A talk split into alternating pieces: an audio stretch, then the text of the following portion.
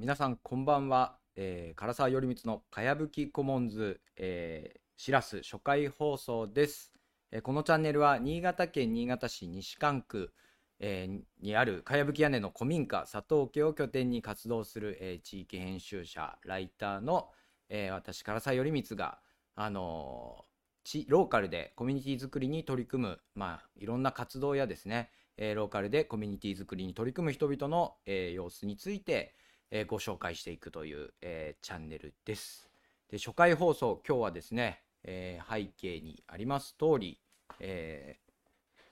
私が拠点として活動している、えー、新潟県西館区福井集落のかやぶき屋根の古民家佐藤家というところを、えー、からお送りをしております。でこちらネット回線がないものですので、えー、モバイルのあのデザリングで配信をしています。初回放送なので、せっかくなので、えー、やりたいなと思っていたんですけど、これ、音声が入ってるのか。あ、入ってますね。はい。あのー、デザリングで配信していますので、もしかしたら途中で切れたりする可能性もありますけれども、あのー、ぜひ皆さんお付き合いいただければなと思います。あ、えー、ハグレザールさん、こんばんは。さひ、さひ、ささん、こんばんはですね。あ、すいません。あの、英語、ローマ字を読むのが苦手でですね。あ、あの初回放送来て、えー、いただいて大変ありがとうございます。あ、合田さんも、はい、大変ありがとうございます。えー、クーポン使ってみましたということで、はい、初回ですね。あの、いろんな人に見ていただければなと思って、えー、クーポンしておりますので、無料、冒頭無料で見ていただいた方で、え続き気になる方はぜひ、え番組概要欄に、えコメあのクーポン貼ってありますのでお使いいただければと思います。で今日このかやぶき屋根の古民家から配信してるんですけれども今日新潟はかなり風がすごい強くてですねさっきからこうこの古民家の隙間風というかですねガタガタかなり言ってましてですねはっきり言って怖いですがあの雑音も入るかと思いますけれどもぜひ、えー、まあお気になさらずにというかですねあの古民家らしさだと思ってですね、えー、お付き合いをいただければと思います。はい。めっちゃ緊張しますね。で、私本当にあの、しらす界隈というかね、言論界隈で全く、言論界隈というか世の中的に、えー、無名なんですけれども、まあ、今回このチャンネルを、えー、申請したところ解説、えー、許可いただきましてですね、まあ、本当に何者がどんなチャンネルをやるのかっていうところ、えー、わかんないと思いますので、えー、なるべくこう丁寧にこう自分の思ってることをお伝えしていただければと思い、お伝えさせていただければと思います。アニアさん、えー、こんばんは。ありがとうございます。嬉しいです。はい。では、えー、冒頭30分のうちにですね、なるべくスライドを進めていきたいと、えー、思います。え、っと、スライドに切り替えを、これですね。はい。あれえー、で今回はですね、かやぶき唐沢頼光のかやぶきコモンズ、えー、が一体どういうチャンネルなのかというところで、あの番組タイトルに入れさせていただいた通り、喧騒豊かな社会を目指す、えー、チャンネル紹介放送、かやぶきコモンズへようこそということなんですけれども、このそもそもチャンネルを開設しようと思った大きな、えー、きっかけというか動機の部分がですね、あの東博樹さんの訂正する力ですね。えー、こちらを読ませていただいた時にとかですねあと訂正するあの可能性の哲学とかにも出てきたですね、まあ、喧騒というキーワードさまざまなコミュニティがあのー、あることたくさんあることっていうのがまあ社会の豊かさにつながるというような、まあ、お話だったと思うんですけど私がまさにこのコミュニティ作りというところで、えー、目指しているところともすごく重なったので、えー、まあ今回ねこの番組も通じてですね何かできないかと思ってやっております。で私は拠点にしているのがこうあ拠点というか住んでいるのが新潟県新潟市ですね、えー、こちらの地図で、えー、新潟市が赤くなっているとこですね、まあ、新潟県というとなんとなく場所はイメージするされる方も多い、えー、という感じですけれども。あごさん古民家で喧騒というのは意外な感じということでまたねこの佐藤家の活用の仕方なんかもお伝えしていきたいと思うんですけれどもまあ騒がしいというよりは本当にいろんなえー方々がですねこの古民家を使って何か新しいことを、まあ、しているというような形で保存しているところですのでその辺もご紹介させていただければと思います。はい、で新潟市って結構こう赤いところで見るとですね福島県よりもこう緯度が高くてですね結構北の方にある、まあ、場所ですね。はい、でその中で新潟市、まあ、越後平野蒲原平野といってですねこれ Google マップなんですけれども、まあ、かなり平野が続いているんですけれどもこの平野を囲むように山があるんですけれども、まあ、西側の端ですね新潟市の西側の端に、えー角田山という、えー山がありましてですね、えーそちらの、えー山のふもと今のこう Google マップのピンが立ってるあたり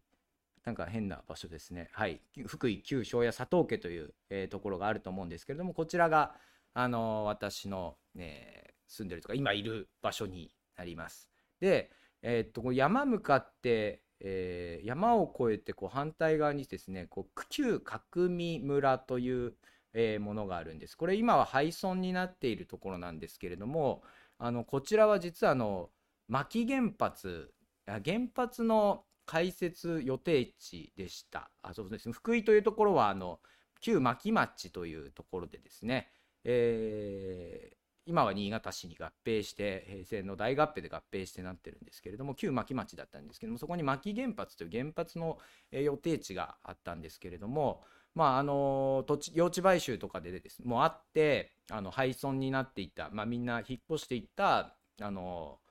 村にですね、まあ、原発ができるという予定だったんですけどもいろいろ住民投票などあって、えーまあ、原発は立たなかった、えー地域になります。でまあそんなあの実はこの福井という地区は私は生まれはここじゃなくてですねあの7年 ,7 年ほど前に引っ越してきたので、まあ、当時の原発反対運反対反対運動というか原発住民投票の頃のあの実際の体験というのはしてないんですけどもいろいろ聞くと、まあ、この辺でもなんかえーまあいろんなことがあったんだということで あのお話を聞いてますのでまた機会があったらなんかご紹介していきたいなと思っております。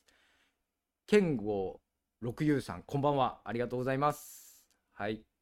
あそうですね失礼しました。でその場所にこのかやぶき屋根の古民家佐藤家があります。で今私がまさに配信しているところなんですけれどもこちらは、えー江戸時代の後期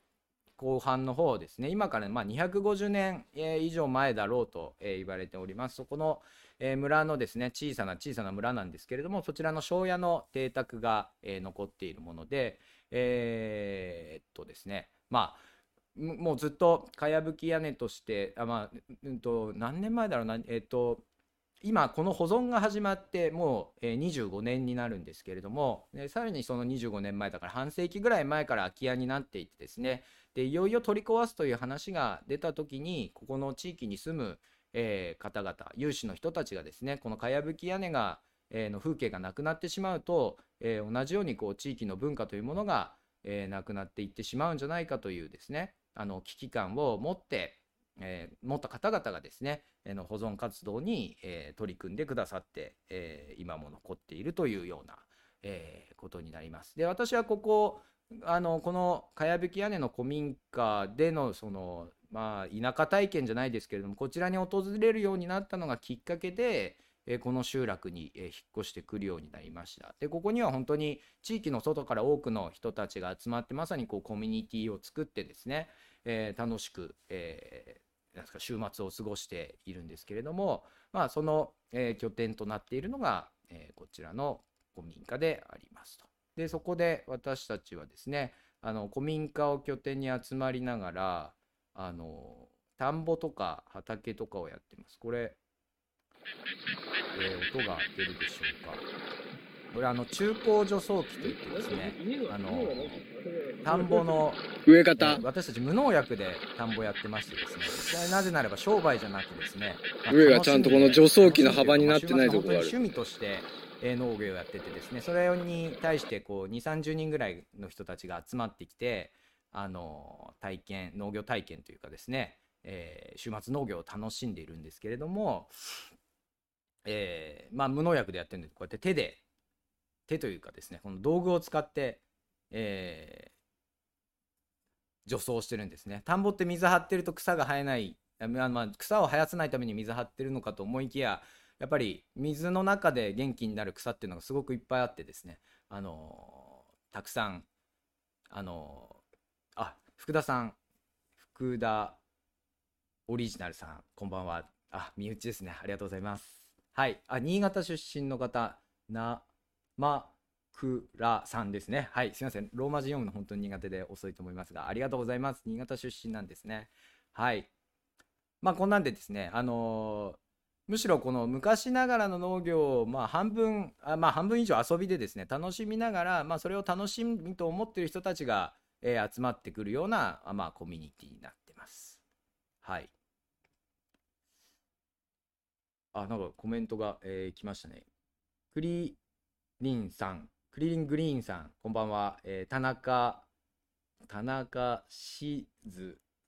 さんですかね。こんばんは。あかなえって書いてありますね。あうちのあの長岡の NPO の、えースタッフの方ですね。ありがとうございます。はい。えーっとですね。はい。でそんなあの週末を過ごしながらえーっと私自身はここの、えー田舎に引っ越してきてですねまさにこう田舎暮らしよくある田舎暮らしというかですねあのーをしております。あのーこれは薪を子供たちと一緒に割っている様子ですね。あの薪割りをしてます。あの田舎に住んでるんだしやっぱりこう薪ストーブでしょということで薪ストーブを入れてですね、えーまあ今日も家であのこちらに来る前に私子供にご飯作って食べさせて、えーまあ、薪ストーブに火入れて暖を取って、えーこちらに、えー来ましたけれども、まあ、火つけて、えー楽しんでるというですね、まあ、田舎暮らしも満喫していますよという感じです。はい。で、えーはい。で、かやぶき顧問で、そんな、えー私、唐沢が、えーやりたいのは、あのー訂正する力の第3章、えー親密な後継要件を作るというところでですね、私は、あの、この田舎暮らしっていうのは、もともとそういうことをし、あのーしてたわけじゃなくて本当にひょんな縁からですねあのこちらに入ってきたんですけれどもすごくこうコミュニティに恵まれていてですねあのまあここに来るまではかなり私は生き、まあ、今もそうなんですけども結構こう生きづらいというか孤独をすごい感じて、いる人で、まあ、友達とかもそんなにいないタイプだったんですけれども結構ここに来るようになってからですねすごいコミュニティというか人とのつながりに恵まれているなというふうに思ってます。であのまさにこのえ訂正する力にあってたこう固有名として扱われるまた交換不な不能な存在としてあのいられるような、空間っていうのが、まあ、あるなと思っていてですね、まあ、そのコミュニティ自体がですねまさにこの電気やガスや水道のようにこう誰もがアクセスできるようなこうインフラに、えーがとして機能している社会っていうのはいいよなというふうに思っております。でそれはその社会全体でえー一つのを社会全体を一つの大きなコミュニティとして、えー捉えて何かするんではなくですねあのやっぱり無数のコミュニティ小さな社会というものがたくさん存在していて、えーいることでそのそうしたコミュニティがこう絶えず生み出し続けられそしてそのコミュニティが、えー持続していくことっていうのがまあ大事なのかなというふうに、えー思っております。で、え私自身がこの今かやぶき屋根の古民家を拠点にしたコミュニティの話だけ今しかしてなかったですけど私自身があの長岡でも後ほど紹介しますけれども NPO 法人に、えー勤めていてまちづくりとか地域づくりまさにこういう小さなコミュニティをたくさん生み出す、えーためにこう何ができるかってあの生み出すための支援というものをしてるんですけれども、まあ、その中でも感じているのがそのコミュニティの核になるこうまあポイントというか要素っていうのが自給的なコミュニティなのではないかなというふうに、えー考えていてですね。またそれは、えー、とこれから紹介をしていきたいと思います。はい。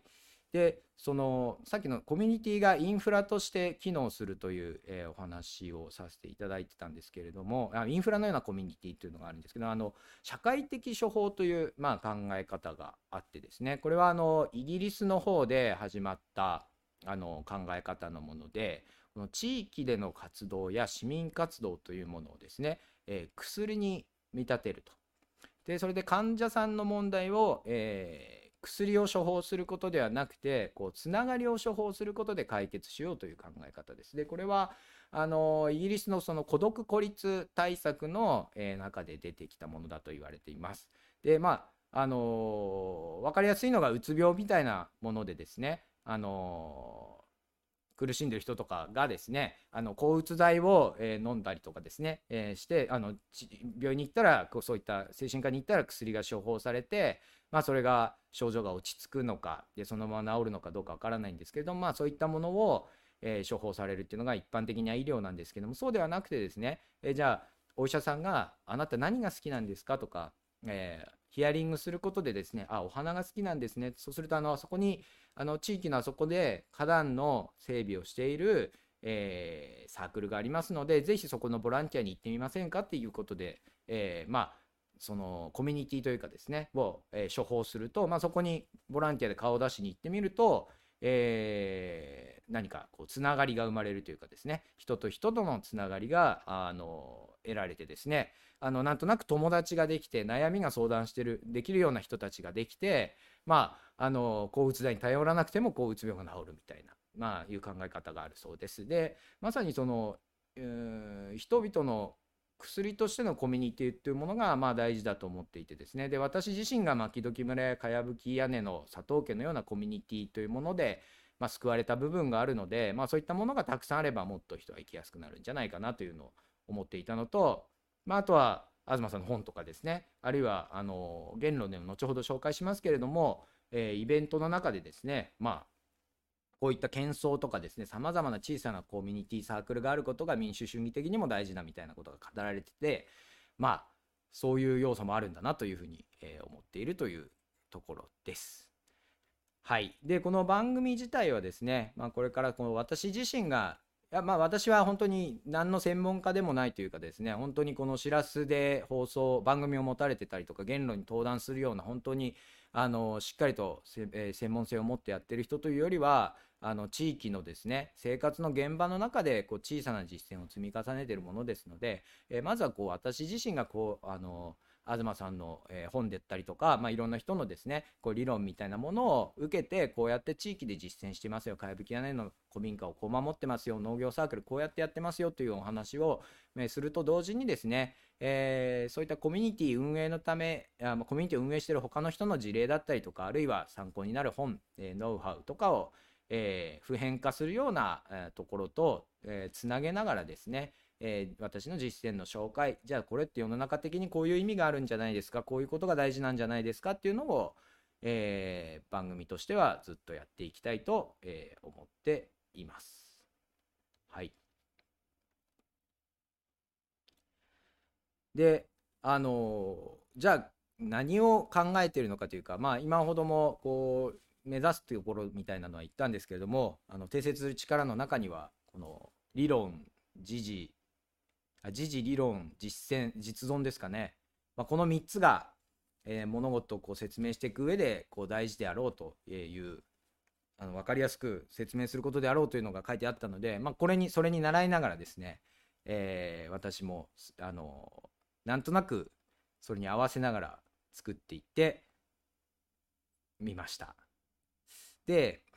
まあ、時事としては、まあ、後ほどもっと細かく、えー、それぞれについて説明していくんですけれどもやっぱり私として今こう社会の中で問題意識があるのがこう孤独、まあ、消費社会の先にやってきた孤独の世紀ということでですねやっぱ孤独や孤立の問題っていうのがあの世界的にもすごく問題になっているし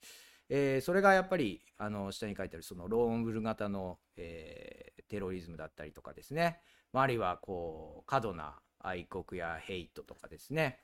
えー、陰謀論や、まあ、スピリチュアルそれが、まあ、いい悪いは置いといてですね何かこうちょっと人が、えー、っとまあ、孤独になりすぎていて何かよりどころとして、えー、まあ何て言うんですかね。まあいろんなところ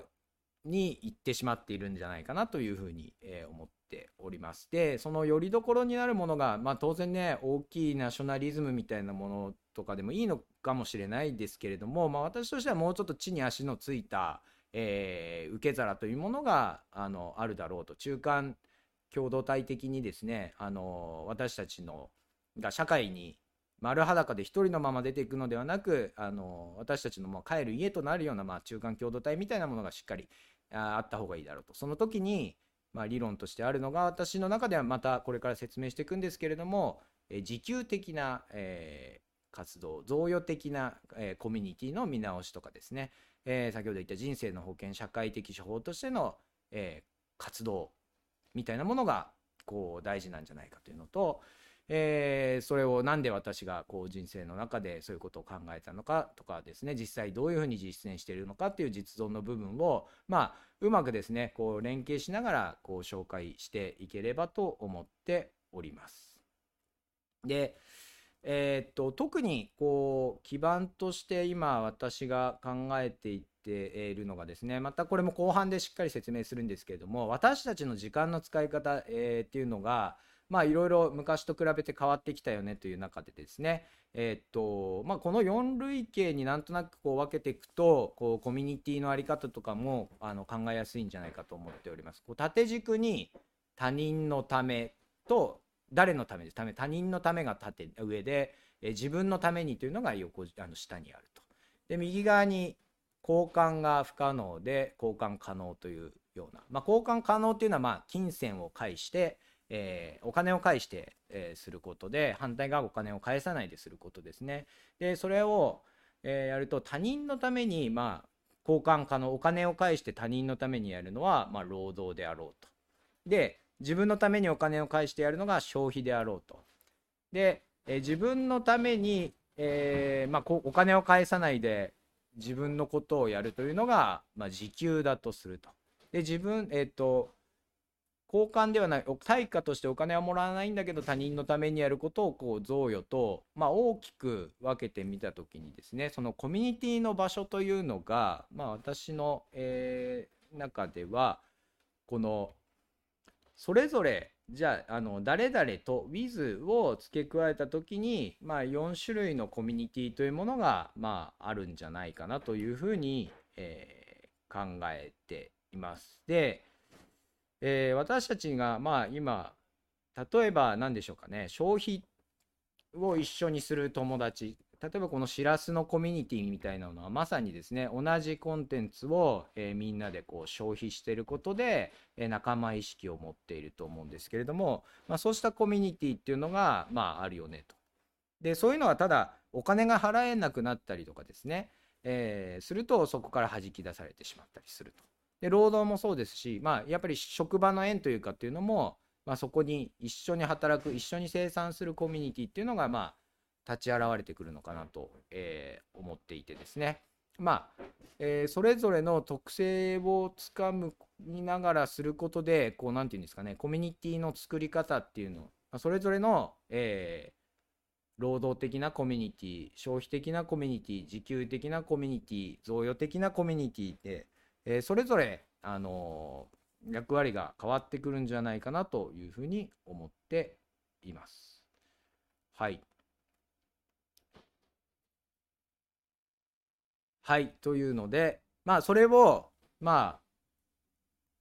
私自身が、こう、どういう、こう、経緯で考えたというかですね、まあ、何を普段していて、まあ、そういうことを考えたのかみたいなのとかですね、えなんでそういうのが大事なのかというふうに、え思っているかというのを、まあ、えーチャンネルを通じてでしたりとか、えー今回の、あのー番組を通じて、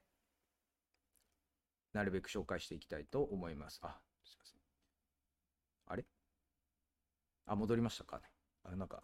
スライドが消えてしまいました。失礼しました。はい。で、えーまあ、そんなことを紹介していく私、唐沢は何者なのかというところを、えーご紹介をさせていただきたいと思います。えー私はですね、1985年、長野県の伊那市生まれです。えー90 85年型の桂大輔さん、しらすの共同代表の桂大輔さんとかですね、えー塚内さんとか、あとしらすのコメント欄で有名なしめさばさんとかと、まあ、同い年の世代になります。で、えー2004年に大学進学を新潟、えー機に、まあ、新潟県に来まして以来、まあ、ずっと住んでいますで新潟に来てからは大学卒業後は、えーマーケティング等の会社に、まあ、一旦就職してそこから、えー独立したりして今 NPO やりつつフリーでも仕事をしてるんですけれども、えー子供が生まれた2017年、えーをきっかけにあの子供が生まれたのをきっかけに2017年に今の新潟市西蒲区の福井という、えー農村エリアに引っ越しをしてきました。はい。で、えーっと、仕事コミュニティ家族というかあるんですけれども、えーっと、仕事は、えーフリーでのフリーの仕事として、まあ、編集やライター地域での編集やライターの仕事をして、えーいるほかまちづくり関係の NPO 先ほど言いましたけど長岡市にあります、えー NPO 法人市民共同ネットワーク長岡というところで、えー在籍してですね、えーそちらでまちづくりの支援をしています。で仕事とは別にコミュニティ活動。これは本当にボランティア的にやってまあボランティアですね、えーでや仕事とは仕事と家庭とは別にしている活動で、えー農業サークルの牧戸木村というものとあとかやぶき屋根の、えー福井旧庄屋佐藤家という今のあの放送しているこちらの場所の保存活動を、えーしています、えーそして、えーあと、まあ、ライター系の仕事をしているので、まあ、趣味のジンジンというかですねジン作り自分でこう何かしらこう本を作るというのも、えーやっていますで今子供が2人6歳と4歳が、えーいましてですね、えー田舎暮らし的なよくある田舎暮らしを、えーしていますあ、小田さん、ありがとうございます。ミニコミ誌に寄稿したりとかですかね。えっ、とね、ミニコミ誌というよりは、えっ、と、後ほど、あのーライターとしては結構 PR 系の仕事が多いですかね。あの企業さんの、えーコピーライターみたいなのに近い仕事をしたりとか、あとは行政関係で移住者のインタビュー記事を作ったりとかですね。えーいうのをしてます。で、ジンはどっちかっていうと、こう自分で本当に、えっ、と、この牧時村での活動などをまとめている感じに、えーなりますね。はい。えーっと。あ、今そ、その説明が書いてありましたね。仕事はですね、そう、あのフリーと,、えーっと NPO 法人のスタッフということなんですけども、えーとローカルのライターというかですね、それローカルでしかも専門性がないライターっていうのは、まあ大体ですね、この企業案件、行政案件で食べてますね。で、企業とかになりますと、その、それこそ企業のパンフレットを作ったりとか、広報誌作ったりとか、求人の時の何か、こう、社員インタビューのコンテンツを作ったりとかですね、えープロモーションの企画を一緒にしたりとかですね。で、行政関係ですと、今本当に、あの、移住定住とかですね、あるいは地方創生とか、えーものづくり企業の応援とかいろいろありますので、まあそういったものの、あの、支援、あの、自然、取材したりとかプロジェクトをやってます。その他個人的にはですね、あの、ヤフーニュースの、えー記事、えー個人であの投稿したりとか、あと、編集物の制作で、そうそうですね、最近だと、あの、ある、えー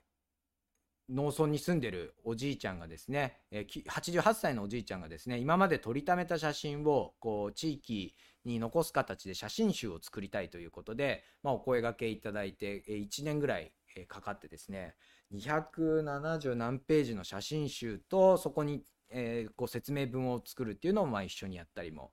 しました。えー